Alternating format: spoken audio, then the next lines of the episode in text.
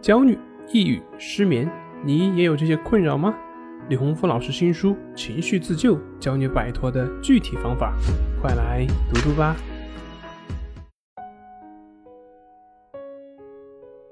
今天要分享的作品是：有的人正在被心理学误导。现在的网络这么发达，信息交流也越来越便利。我们所需要的信息似乎动动手指就可以得到了，甚至现在可以说，一个小学生和一个博士生的差距就在于一台电脑。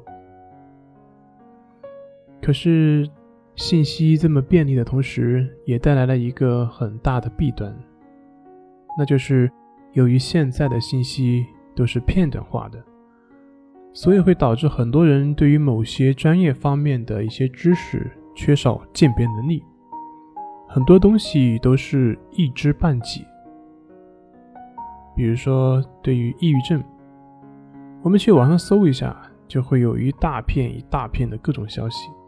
可是这之间很多的消息都是互相矛盾的。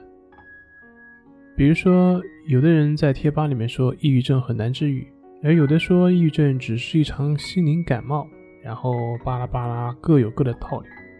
那么，你应该相信谁呢？到底谁说的对呢？在我们辅导的过程中，有一些学员经常会去网上去做对比，进而会对效果产生怀疑，然后又会自责，觉得这种怀疑不应该。那这些怀疑到底对不对呢？是不是应该怀疑呢？我们想获得知性上的了解，本身没有错。我们对方法本身的这种疑问也无所谓对错，但是因为你怀疑而自责，因为你怀疑而降低自己努力的程度，那么这样就不太好了。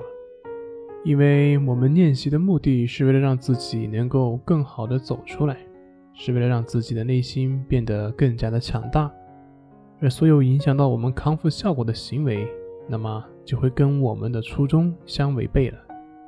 这就是为什么我们老师在辅导过程中，经常会去跟学员强调，在这个练习过程中，不要去网上去查找相关的信息，也不需要去跟病友之间相互去探讨，不需要拿自己的情况去跟别人对照，也不需要拿自己今天的情况和昨天的相互对照，少看专业方面的书籍等等这样的一些要求，就是避免。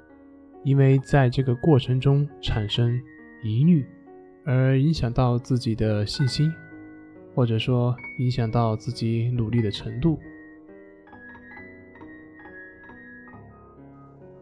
这里是重塑心灵心理训练中心，我是杨辉，我们下次再见。